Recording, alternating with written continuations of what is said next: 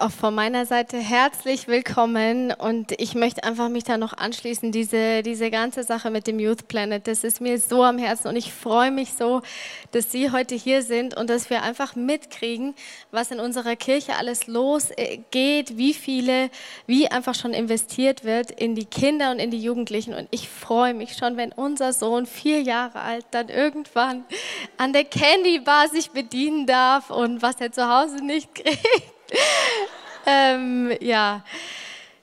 Zurück zum Thema Stress nach. Die Beate hat vorhin schon so schön eingeleitet. Ich weiß nicht, wo du herkommst. Ähm, gibt ja viele Möglichkeiten, gestresst zu sein. Irgendwie habe ich das Gefühl, das gehört schon zu, mein, zu meinem Sprachgebrauch einfach so täglich, dieses Wort. Und ich hatte vor ein paar Wochen oder vor einiger Zeit eine Situation, da war ich so gestresst. Und dann habe ich mir gedacht, ich setze mich jetzt hin und schreibe mir einfach mal auf, was mich alles stresst. Und dann habe ich verschiedene Sachen aufgeschrieben, was ich alles so mache, was ich alles so tue. Und auf einmal habe ich gemerkt, ich bin ja nicht nur die Frauke, sondern irgendwie habe ich tausende verschiedene Rollen, die alle auf mich einströmen. Also, ich bin Ehefrau, ich bin Mutter, ich bin Freundin, ich bin Schwester, ich bin Tochter, ich bin Tante, ich bin Pastorenfrau, ich bin Leiterin von der Ladiesarbeit, ich, was weiß ich was alles. Und irgendwann habe ich gemerkt, diese ganzen Dinge, die haben ja auch irgendwelche, nicht nur, dass das meine Rollen sind, sondern da gibt es ja auch überall verschiedene Anforderungen mein Mann, der wünscht sich, dass ich Zeit für ihn habe, dass wir uns gemütlich hinsetzen, wenn er aus der Arbeit kommt, dass ich nicht gestresst bin. Mein Sohn würde am liebsten haben, dass ich ihm die Welt erkläre, alle seine Warum-Fragen oder permanent irgendwelche Action-Sachen mache, was mit ihm unternehme. In meiner Familie als Schwester, Tochter, Schwiegertochter wünschen sich Leute von mir, dass ich Zeit habe, dass ich sie, und das möchte ich ja selber auch, ich möchte sie in meinem Leben teilhaben lassen, ich möchte selber was mitbekommen von ihnen. Und äh, als Leiterin möchte ich meinen Frauen nachgehen. Wer ist hier am richtigen Platz? Jawohl, die eine kann so toll die Deko machen. Also es ist, es ist wieder so wunderschön geworden. Alles muss ich nur mal sagen. Jawohl. Und es gibt so viele Dinge, wo ich merke, ich selber habe an mich irgendwelche Anforderungen oder irgendwelche Leute. Und ähm, als ich das so gemerkt habe und meine ganze Liste dadurch hatte, da habe ich auf einmal gemerkt, wie es mich erschlagen hat, weil ich dachte, ich kann dem ja allem überhaupt gar nicht gerecht werden was da alles auf mich einströmt. Gleichzeitig hat es mich zwar erleichtert, weil ich dachte, ah, okay, jetzt äh, ordnet sich das mal alles ein bisschen, aber es war so wahnsinnig viel.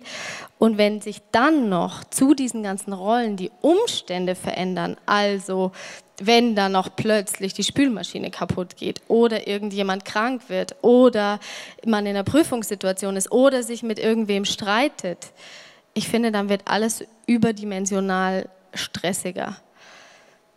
Und trotzdem, auch wenn das alles Stress begünstigt, habe ich gemerkt, dass hinter Stress oft was anderes steckt als nur irgendwelche Umstände. Ich habe das zum Beispiel gemerkt, als ich vor einiger Zeit mal, hatte ich ziemlich eilig zu Hause, hatte aber gerade noch eine Waschmaschine irgendwie angeschmissen und habe dann gedacht, gut, jetzt muss ich noch die Wäsche aufhängen und dann hatte ich Besuch und hat mein Besuch gesagt, ach komm, ich helfe dir die Wäsche aufhängen, dann geht es schneller. Ja, dann hat der Besuch mir geholfen und dann habe ich gemerkt, was ich für ein spezielles System habe, die Wäsche aufzuhängen. Dann habe ich gemerkt, ja, bei mir muss alles erst so ausgeschüttelt werden, dann kommen erst die großen Teile, die auf den Wäscheständer und dann daneben passen immer noch die Socken und die Sachen. Und meine, mein Besuch aber, die hatte auch ein System. Die hat alles nach Farben sortiert. Und es war ihr lacht jetzt, es war auch lustig, aber es hat mich brutal gestresst, weil ich dachte, wieso macht ihr jetzt das anders als ich und ich muss doch los und ich kam wie nicht raus aus meiner Haut. Und da habe ich gemerkt, so genaue Vorstellungen können auch Stress begünstigen. Deswegen ist mein erster Punkt heute Abend, Stress kann kommen, wenn du den Anspruch hast, alles perfekt zu machen. Mir geht es überhaupt nicht darum, dass man kein ordentliches Zuhause haben darf oder in der Arbeit schludert oder nicht gewissenhaft arbeitet. Ich bin ein sehr gewissenhafter Mensch und ich plane auch sehr gerne meinen Alltag. Und trotzdem äh, stresst es mich, wenn ich den Gedanken im Kopf habe, genauso wie ich es mir vorgestellt habe, so muss es sein. Ich habe zu dieser ganzen Perfektion einen unglaublich provokanten Spruch in der Bibel gelesen, den muss ich euch einfach vorlesen. Der steht im Prediger. Nun weiß ich, warum die Menschen so hart arbeiten und so viel Erfolg haben. Sie tun es nur, um die anderen in den Schatten zu stellen. Auch das ist so sinnlos, als wollten sie den Wind einfangen. Zwar sagt man, der dumme Faulpelz legt die Hände in den Schoß und verhungert. Ich aber meine, besser nur eine Handvoll besitzen und Ruhe genießen, als viel Besitz haben und alle Hände voll zu tun. Denn im Grunde lohnt sich das ja nicht. Ist manchmal richtig humorvoll, finde ich, was da so steht. Aber vielleicht ist manchmal auch dieser, dieser Perfektionsanspruch wie so eine Art Competition. Irgendwie mache ich das besser oder wie, wie sieht mein Alltag aus? Aber ich habe gemerkt, es gibt auch noch andere Ansprüche, die Stress erzeugen können. Nicht nur alles perfekt zu machen, sondern auch der Anspruch, es allen recht machen zu wollen. Und meine Lieblingsgeschichte dazu, die muss ich euch einfach vorlesen. Ein Vater zog mit seinem Sohn und einem Esel in der Mittagshitze durch die staubigen Gassen. Der Sohn führte und der Vater saß auf dem Esel. Der arme kleine Junge, sagte ein vorbeigehender Mann, seine kurzen Beine versuchen, mit dem Tempo des Esels Schritt zu halten. Wie kann man nur so faul auf dem Esel sitzen, wenn man sieht, dass das Kind sich müde läuft? Der Vater nahm sich dies zu Herzen, stieg an der nächsten Ecke ab und ließ den Jungen aufsitzen. Es dauerte nicht lange, da erhob sich schon wieder ein Vorbeigehender. So eine Unverschämtheit, sitzt doch der kleine Bengel wie ein König auf dem Esel, während sein armer alter Vater nebenher läuft? Dies tat nun dem Jungen leid und er bat seinen Vater, sich mit ihm auf den Esel zu ersetzen.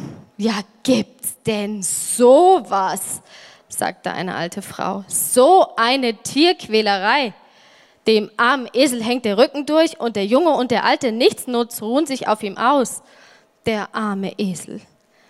Vater und Sohn sahen sich an. Beide stiegen vom Esel herunter und gingen neben dem Esel her. Dann begegnete ihnen ein Mann, der sich über sie lustig machte. Wie kann man bloß so dumm sein? Wofür hat man einen Esel, wenn er einen nicht tragen kann? Ich finde, das ist der Klassiker. Weiß nicht, wie es euch geht. Was denken die anderen? Bei Familienfeiern geht man jetzt zu der Feier, geht man jetzt zu der Feier. Was sagt mein Cousin, wenn ich nicht zu der Hochzeit gehe, wo ich eingeladen bin? Was sagen die Leute, wenn ich diese Klamotten anhab? Denken dann alle, ich habe zu viel Geld. Der Tobi hat das letzten Sonntag auch so schön in der Predigt erzählt. Oder wenn ich zu labbrig rumlaufe, denken sie, meine Güte, die hat keinen Geschmack.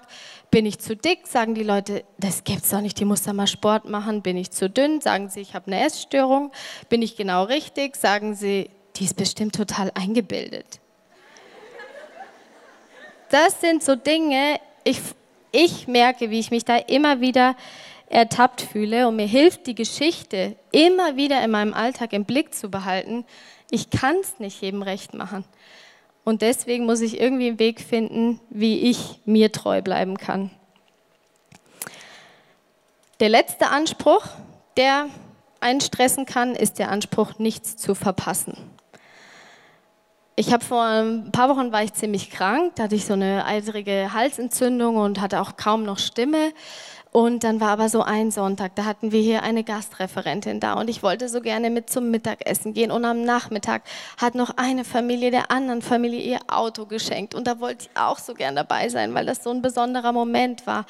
Und am Abend war meine zufällig meine ganze Familie in München und sie wollten, haben Familienfest gemacht. Da habe ich gedacht, das kann ich auch nicht verpassen, da will ich auch unbedingt dabei sein. Und in mir drin habe ich die ganze Zeit gemerkt, eigentlich ist es viel zu viel, Frauke. Ich habe es aber dann trotzdem alles durchgezogen. Ich wollte gerne überall dabei sein.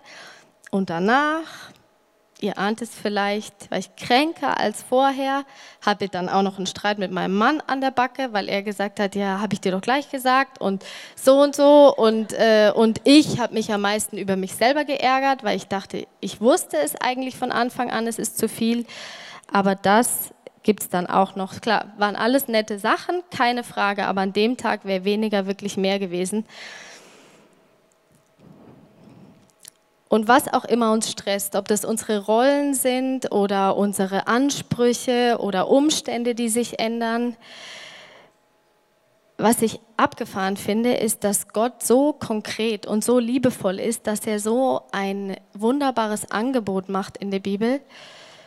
Das steht im Matthäus, das ist im zweiten Teil der Bibel, da steht, kommt her zu mir, die ihr euch abmüht und unter eurer Last leidet. Ich werde euch Ruhe geben. Und das wünsche ich mir so sehr. Göttliche Ruhe. Ich kann mir gar nicht, wie, wie muss das sein? Lasst euch von mir in den Dienst nehmen und lernt von, ihr, von mir. Ich meine es gut mit euch und sehe auf niemanden herab. Bei mir findet ihr Ruhe für euer Leben. Ich finde, das klingt so wunderbar. Ich kann mir keinen Menschen vorstellen, der sich diese Ruhe nicht wünscht. Und gleichzeitig habe ich manchmal das Gefühl, dass es im Alltag so ein Kampf ist, von diesem, von diesem Stress und von dieser Anspannung in die Ruhe zu kommen und sich bei Gott sowas wirklich abzuholen. Vielleicht sieht es so aus.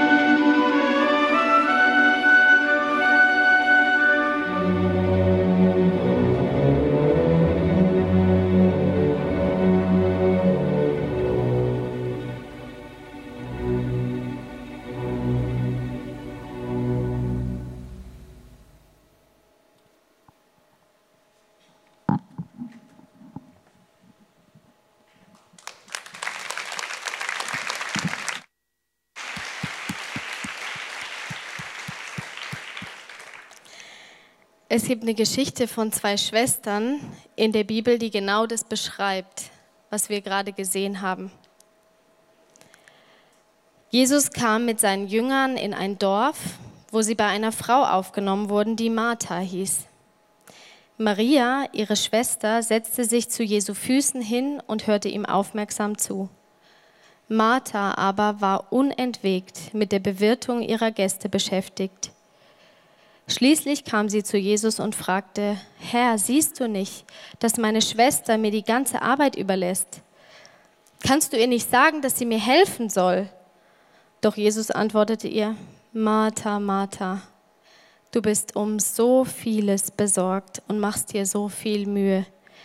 Nur eines aber ist wirklich wichtig und gut. Maria hat sich für dieses eine entschieden und das kann ihr niemand mehr nehmen. Als ich den Text zum ersten Mal gelesen habe, da hat es in mir gekocht. Da kamen Emotionen hoch. Ich habe mich so aufgeregt. Ich bin definitiv eher ein Martha-Typ. Ich liebe es, viele Gäste bei mir zu Hause zu haben, rumzuwursteln und die alle zu bedienen. Und da fühlte ich mich einerseits so ertappt und dachte mir, das gibt's doch nicht. Ich bin genau wie die und das kritisiert Jesus jetzt. Und andererseits habe ich mich so aufgeregt, dass die Maria bei Jesus zu Füßen sitzt und überhaupt nicht mithilft. Ich habe mir das dann vorgestellt, wie das sein könnte bei uns zu Hause, wenn wir Gäste haben und mein Mann sich auf die Couch setzt und ich alles mache und er dann am besten noch so eine heilige Ausrede hat und sagt, ich sitze aber hier bei Jesus und chille und du kannst ruhig die Arbeit machen und da stellt sich dann Gott auch noch dazu und sagt noch, ja, er hat recht. So eine Ungerechtigkeit. Und dann habe ich mich wirklich gefragt, was es mit dieser Stelle auf sich hat. Das kann doch nicht sein, dass Jesus hier wie die beiden Schwestern gegeneinander ausspielen will und sagen will, ja, die eine ist super und du bist eben blöd oder ja. Und deswegen habe ich mich mit diesem Text sehr intensiv auseinandergesetzt und möchte euch einfach ein paar Gedanken mitgeben. Das Wichtigste zuerst. Ich bin nämlich inzwischen tausendprozentig davon überzeugt, dass es in der Geschichte nicht darum geht, dass die eine die gute ist und die andere die böse ist. Es gibt eine andere Stelle in der Bibel, da steht klipp und klar in Johannes 11, Vers 5, Jesus liebte Martha, ihre Schwester Maria und Lazarus. Der Lazarus war noch der Bruder von den beiden.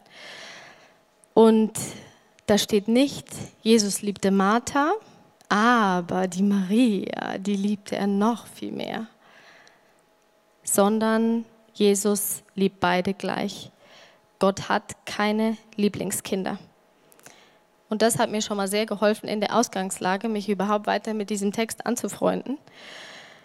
Und dann habe ich als zweites gemerkt, Jesus kritisiert eigentlich nicht Marthas Tun, sondern er kritisiert ihre Motivation oder er prüft ihre Motivation, ihre Haltung dahinter. Jesus klagt sie nicht an, weil sie so viel arbeitet und weil er irgendwie sagt, ja, das äh, geht alles nicht, sondern er hinterfragt, aus welcher Haltung und Motivation sie die Dinge raustut. Martha macht sich viel zu schaffen. In einer anderen Übersetzung, in dem Vers 40 heißt es, Martha macht sich viel zu schaffen, ihm zu dienen. Und dieses, dieser ganze Komplex wird im Griechischen übersetzt mit dem Wort Persiapo und das kann man auch übersetzen mit dem abgelenkt sein.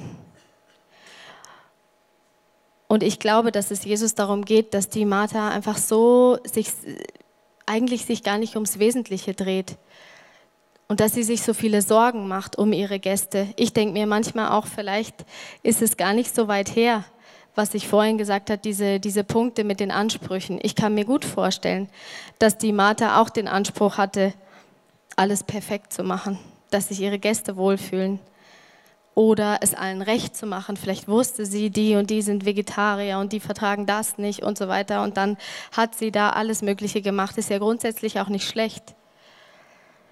Und vielleicht hat sie auch den Anspruch gehabt, nichts zu verpassen. Sie hat gedacht, wenn sie sich jetzt genauso da zu Füßen setzt wie ihre Schwester, dann kann sie ja gar nicht bei den ganzen Gesprächen dabei sein und wer weiß, ob sich das überhaupt lohnt, da eher bei Jesus zu hocken, als mit den ganzen Gesprächen. Und ich glaube ehrlich gesagt auch, dass die Martha sich ziemlich über sich selber ärgert. Die, die ärgert sich zwar über die Maria, dass sie ihr nicht hilft, aber oft merke ich, was es für ein Indiz ist, dass ich mich eigentlich über mich selber ärgere, wenn mich jemand anders so aufregt. Weil ich frage mich, wenn die Martha so in ihrer Aufgabe ruhen würde und wissen würde, das ist jetzt mein Job, das ist das Beste, was ich machen kann, diese Gäste zu bewirten, dann würde sie sich auch nicht aufregen, dass die Maria ihr nicht hilft, sondern das würde sie sagen, Maria, du machst das, ich mach das, jeder hat seinen Job. Aber genau in diese Situation rein kommt jetzt Jesus und sagt zu ihr, Martha, nur eines aber ist wirklich wichtig und gut. Maria hat sich dafür entschieden und das kann mir niemand mehr nehmen. Und was hat die Maria gemacht? Die saß einfach da bei Jesus und hat ihm zugehört. Der hat ihr irgendwas erzählt. Und ich glaube zutiefst, dass Gott eine Sehnsucht hat, mit dir und mir Zeit zu verbringen. Er sehnt sich, in diesen ganzen Stress reinzukommen, dieses ganze, kommt her zu mir, die ihr mühselig und beladen seid, ich will euch Ruhe schenken. Ich glaube, dass er manchmal wieder neben steht, sich denkt, was macht sie denn jetzt? Warum kann sie nicht mal kurz wie eine Pause machen? Vielleicht hast du auch noch nie irgendwas mit Gott zu tun gehabt oder vielleicht bist du gerade wie so auf dem Weg und denkst dir, wie kann man denn mit Gott Zeit verbringen? Wie soll denn sowas gehen? Es gibt so einen abgefahrenen Bibelvers, denn uns ist ein Kind geboren, ein Sohn ist uns geschenkt, er wird die Herrschaft übernehmen und man nennt ihn wunderbarer Ratgeber, starker Gott, ewiger Vater. Und es ist krass, Gott sagt, er will unser Ratgeber sein. Er will genau in diese Situation reinkommen, wo wir in dem Stress drin sind, in irgendwelchen Ansprüchen, Dinge perfekt zu machen, es allen recht zu machen, überall dabei zu sein, allen zu genügen, allen Rollenanforderungen. Und mir tut es immer so gut, wenn ich es schaffe, rauszukommen, mich rauszuzoomen aus dem Alltagsstress und mich hinzusetzen und zu sagen, okay, Jesus, ich probiere das jetzt aus. Wenn du so eine Sehnsucht hast nach mir und wenn du mir Ruhe schenken willst, dann setze ich mich jetzt zu deinen Füßen und probiere es einfach aus.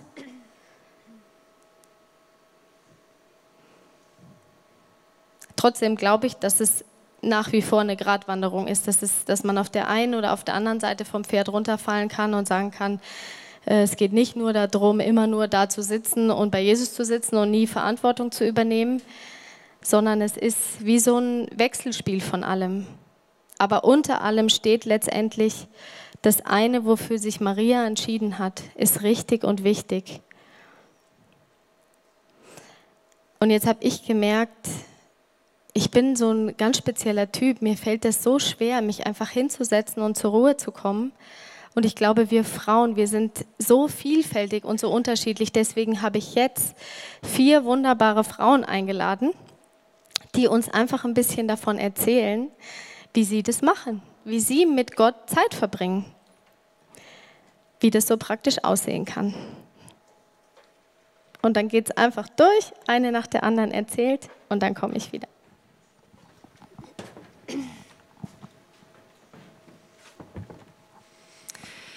Ich heiße Julia, bin von Beruf Hebamme und äh, arbeite freiberuflich mit Kursen und äh, Hausbesuchen.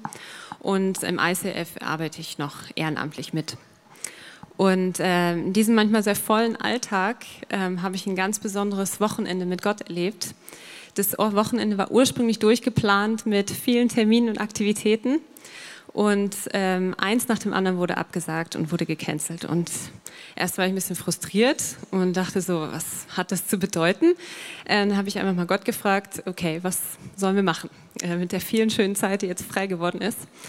Und ähm, Freitagnachmittag, kurz vor knapp, ähm, kam mir dann die Idee, okay, dann fahre ich halt einfach mal raus, übernachte auf einer Hütte in den Bergen, Natur und so bin ich halt Samstag früh los, ähm, bin äh, bei perfektem Wetter ähm, Fluss entlang gelaufen, hoch zur Hütte und am nächsten Tag wieder zurück.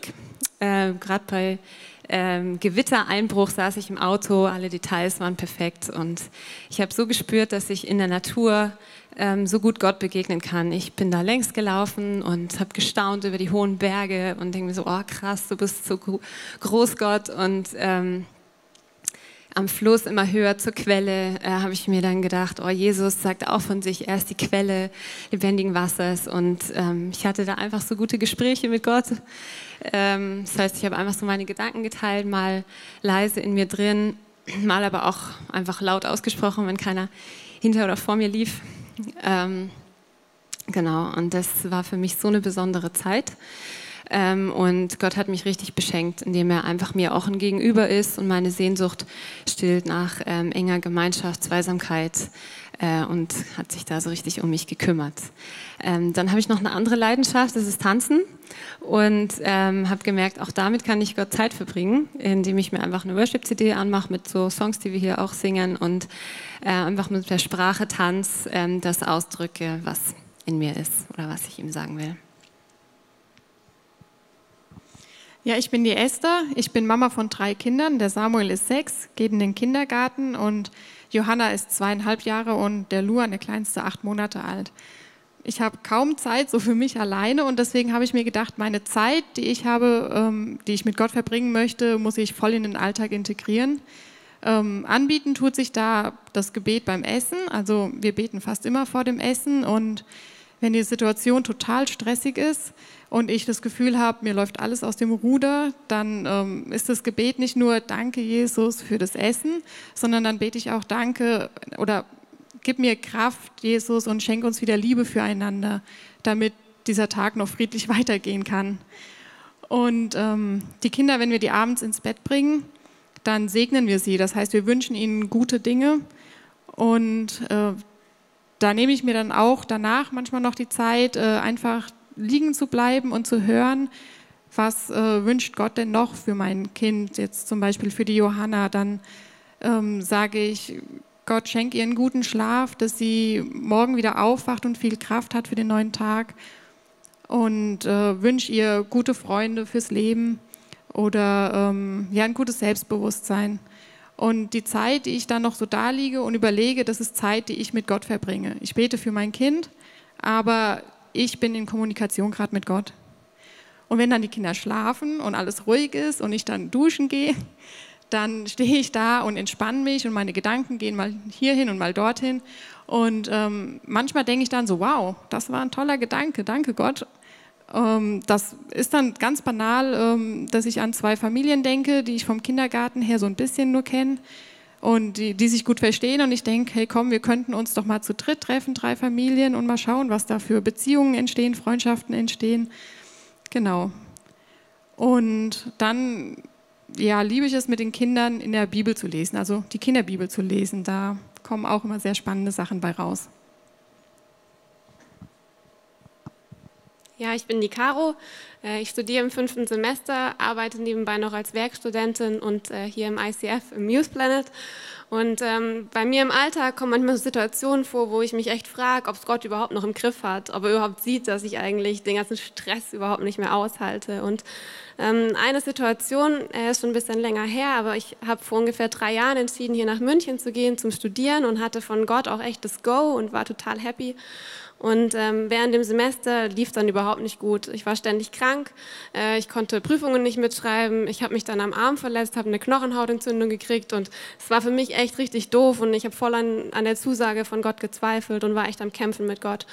Und ähm, als, ich, als es mir ein bisschen besser ging, ähm, habe ich einen Weg gefunden, der mir bis heute hilft, echt mit Gott zu kommunizieren. Und zwar ist es für mich einfach das Schwimmen. Wenn ich schwimmen gehe, dann äh, schwimme ich Graul. Das heißt, ich habe den Kopf die meiste Zeit unter Wasser und äh, kriege von meiner Umwelt nicht viel mit. Und äh, mit jedem Armzug, den ich da mache, bete ich zu Gott und klatsche ihm eigentlich echt alles hin, was mir gerade so auf dem, auf dem Herzen brennt, alles, was mich bewegt, was mich vielleicht auch frustriert. Und ich merke einfach, wie ich, ja, wie ich das nicht nur im Kopf durchkämpfe, sondern dann mit meinem ganzen Körper, mit jedem Kraulzug, den ich da mache. Und ähm, es ist dann so, wenn ich aus dem Wasser steige, dann es, fühlt es sich für mich so an, wie wenn ich symbolisch die Diskussion im Wasser so zurücklassen kann.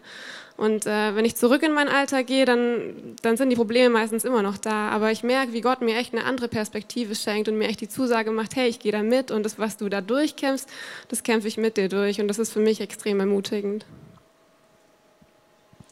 Ich bin Franzi, ich bin Logopädin, arbeite in einer neurologischen Klinik und hier im ICF äh, leite ich den äh, Bereich Gebet.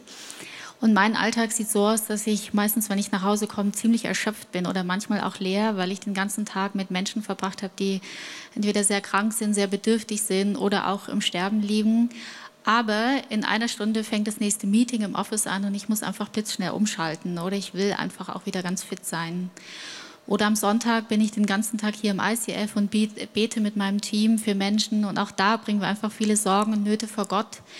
Und weil ich beides einfach mit einer sehr großen Leidenschaft mache, einerseits die Arbeit in der Klinik, aber auch das Beten hier, habe ich das Gefühl, gehe ich in manche Situationen sehr, sehr stark rein. Und ich habe lange danach gesucht, was hilft mir, wie kann ich wieder zur Ruhe kommen, wie kann ich Kraft tanken und vor allen Dingen, wie kann ich meine Seele wieder auffüllen. Und ich habe für mich gemerkt, für mich ist es eindeutig Bibellesen. Ich ziehe mich da mal kurz zurück. Es gibt so einen Lieblingsplatz, zum Beispiel in der Badewanne. Das ist für mich so ein ganz intimer Ort. Da bin ich nur für mich, ich und Jesus. Da kann ich einfach besonders gut ähm, beten und dann spreche ich die Dinge, also speziell meine Lieblingsstellen, die ich von der Bibel kenne, spreche ich dann laut aus oder manchmal spreche ich sie mir richtig zu und sage, Jesus, du hast mir versprochen, bei dir komme ich zur Ruhe, du hast versprochen, das zerknickte Rohr, das zerbrichst du nicht. Und ich fülle mich richtig auf mit diesen Bibelstellen. Und das gibt mir ganz schnell sehr, sehr viel Kraft. Und es gibt noch eine andere Möglichkeit. Ich habe hier so ein Buch, da kann man vorn lesen, ähm, ganz viele Bereiche aus dem Alltag, Angst oder Sorge oder Hoffnung oder Hoffnungslosigkeit oder Stress. Und dann kann man nachschlagen, welche Bibelstellen gibt es dazu. Und das benutze ich sehr oft, dass ich einfach nachgucke und dann speziell diese Bibelstellen nochmal laut ausspreche. Und das füllt mich innerhalb von ganz kurzer Zeit wieder auf. Ja, vielen Dank, ihr Lieben.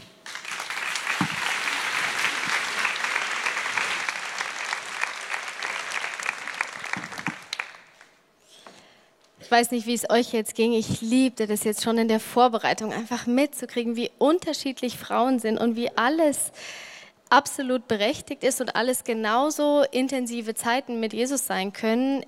Ganz unterschiedlich, wie die aussehen. Ich bin zum Beispiel eher der Mensch, der, der ähm, mehr äh, mit anderen gerne was zusammen erlebt. Deswegen habe ich mir jetzt verschiedene Sachen ausgedacht, zum Beispiel so eine Zeit zu gestalten, allein zusammen mit Gott. Da möchte ich einfach verschiedene Leute einladen, die kommen dann alle in meine Wohnung und keiner darf ein Wort reden, aber jeder muss mit Jesus Zeit verbringen. Ich liebte das auch früher während meines Studiums in der Staatsbibliothek zu sitzen, alle lernen, da musste ich dann auch lernen. Und für mich ist das so eine Hilfe, oder gerade erst heute, nee, nicht heute, gestern oder vorgestern saß ich auf meinem Balkon und habe gesagt, Jesus, ich möchte es einfach ausprobieren, mich hinzusetzen und auch alleine wie mit dir Zeit verbringen.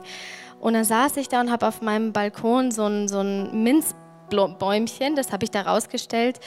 Und dann wehte mir auf einmal ein Duft entgegen von dieser Minze und ich war irgendwie so ganz erfrischt.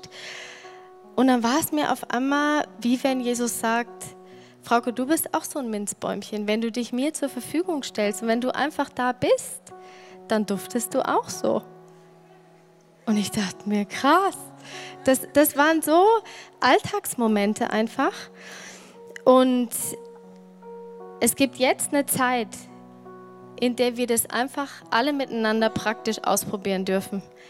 Wir haben, hören jetzt noch ein paar von den gesungenen Liedern, äh, gesungenen Gebeten, einfach wo man mitsingen kann, aber auch einfach die Zeit nutzen. Es gibt überhaupt keine großen Sachen, die man jetzt machen kann, einfach du und Gott. Und selbst wenn du noch nichts mit Gott zu tun hast, nutzt die Zeit.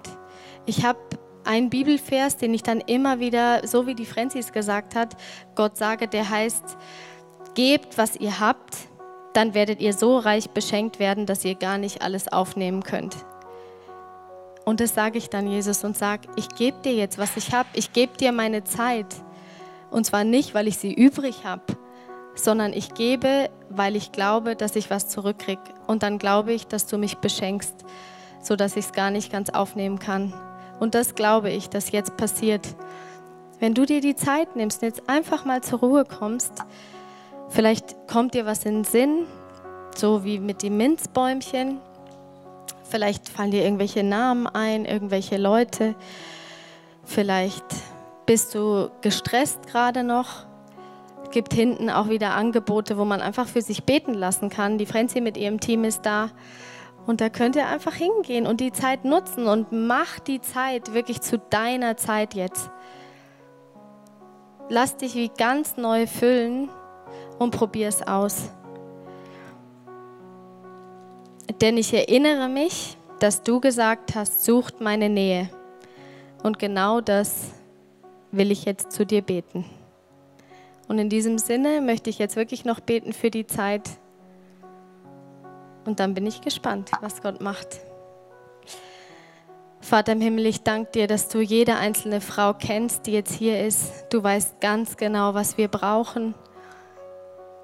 Und wir probieren das jetzt aus und setzen uns einfach mal so wie diese Maria zu deinen Füßen und sagen, okay, wenn das wirklich stimmt, dass du uns so beschenkst, dass du mich meinst, dass du nach mir Sehnsucht hast, Jesus, dann will ich das jetzt erleben. Und ich stelle die Zeit unter deinen Schutz, Jesus, und bitte dich einfach um Wirken, dass du durch die Reihen ziehst und jeder Frau begegnest, wie sie es braucht. In Jesu Namen. Amen.